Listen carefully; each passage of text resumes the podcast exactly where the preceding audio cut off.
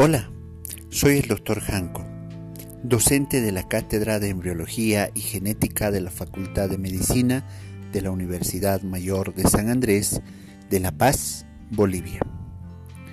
Este podcast está destinado a brindarte información general de utilidad para tu aprendizaje de la embriología humana. Hablaremos en esta oportunidad de la decidua y de las membranas fetales. La decidua y las membranas fetales ayudan a la protección, a la nutrición y a la excreción. Las membranas fetales son el saco vitelino, la alantoides, el amnios, el corion, el cordón umbilical y la placenta. Cada una dentro de sus características, como lo había mencionado, tiene la función de proteger y de nutrir al producto de la fecundación. La formación y evolución de la decidua. Eh, la decidua es el cambio de la mucosa uterina. Este cambio se produce por los estímulos hormonales que provienen del ovario.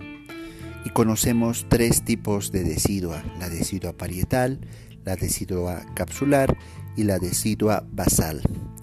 La decidua basal formará parte y del componente materno de la placenta en el cuarto a quinto mes del desarrollo.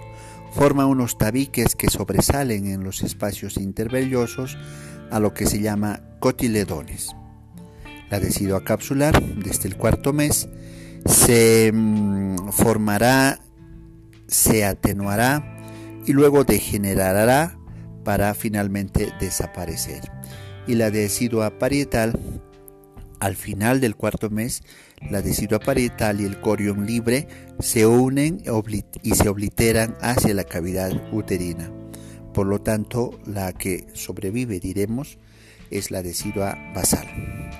La formación y la evolución del saco vitelino se forma el día 9 como consecuencia de la aparición de la membrana conocida con el nombre de membrana exocelómica la alantoides, por su parte, aparece el día 16 y se introduce en el pedículo de fijación e induce el alantoides a la formación de los vasos alantoideos que posteriormente van a recibir el nombre de vasos umbilicales. A la octava semana, la alantoides desaparece y miren ustedes lo que queda de restos del alantoides se llama uraco. La formación de la cavidad amniótica del amnios y el líquido amniótico.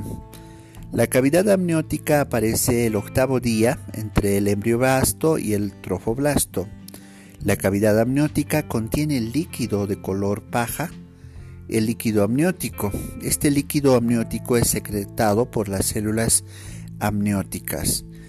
Normalmente el volumen del líquido amniótico es de 30 ml a las 10 semanas, 350 ml a las 20 semanas y 1000 ml a las 37 semanas.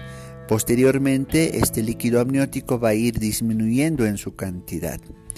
Y aquí utilizamos dos términos, oligohidramnios y polihidramnios. Oligohidramnios es la cantidad menor a 400 ml y la polihidramnios es el exceso de líquido amniótico, eh, podemos inferir como consecuencia de una atresia de esófago, de una ausencia de la hormona antidiurética o en casos de anencefalia. Eh, este líquido, el líquido amniótico, está compuesto en un 98 al 99% de agua, glúcidos, proteínas, lípidos, células descamadas del amnios como de la piel fetal, sales orgánicas y, en determinadas etapas del embarazo este líquido amniótico va a tener creatina, creatinina, bilirrubina, fosfolípidos, estos elementos que eh, van a permitir realizar un estudio del líquido amniótico. A ese estudio del líquido amniótico se llama amniocentesis. Esta amniocentesis se hace mediante una aspiración transabdominal del líquido y la amniocentesis sirve para diagnosticar eh, un diagnóstico prenatal del sexo fetal para un cariotipo el diagnóstico de anormalidades fetales, el diagnóstico precoz de eritroblastosis fetal, eh, además eh, dentro del líquido amniótico la creatinina se incrementa, eh, nos revela la madurez renal. dentro de las funciones de este líquido amniótico está de que le permite al feto flotar libremente en este líquido, permite el crecimiento simétrico del feto y otra función más importante, contribuye a que el feto se mueva libremente. Luego hablamos de la formación del cordón umbilical.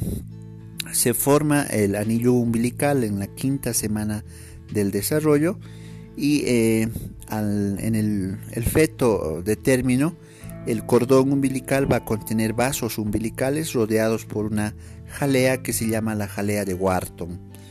Dentro de la formación del corion, el corion está formado, como recuerden ustedes eh, o recordarán ustedes, por el trofoblasto. Y el trofoblasto está formado por el citotrofoblasto y el sincitio trofoblasto. Luego se van a formar las vellosidades coriales, las que se encuentran dentro de los espacios intervellosos, y este espacio intervelloso se forma el día 9 como espacios lacunares que aparecen en el sincitio trofoblasto. Luego se forman las vellosidades primarias, secundarias, terciarias, se forma a su vez el corium frondoso. Este corium frondoso formará la parte fetal o la cara fetal de la placenta y la vellosidad del polo vegetativo degenera para el tercer mes y esta porción se llama corión leve o corión calvo. Es así que hemos hablado acerca de la decidua y las membranas fetales que fundamentalmente ayudan y protegen eh, en la nutrición eh, y brindan protección fundamentalmente.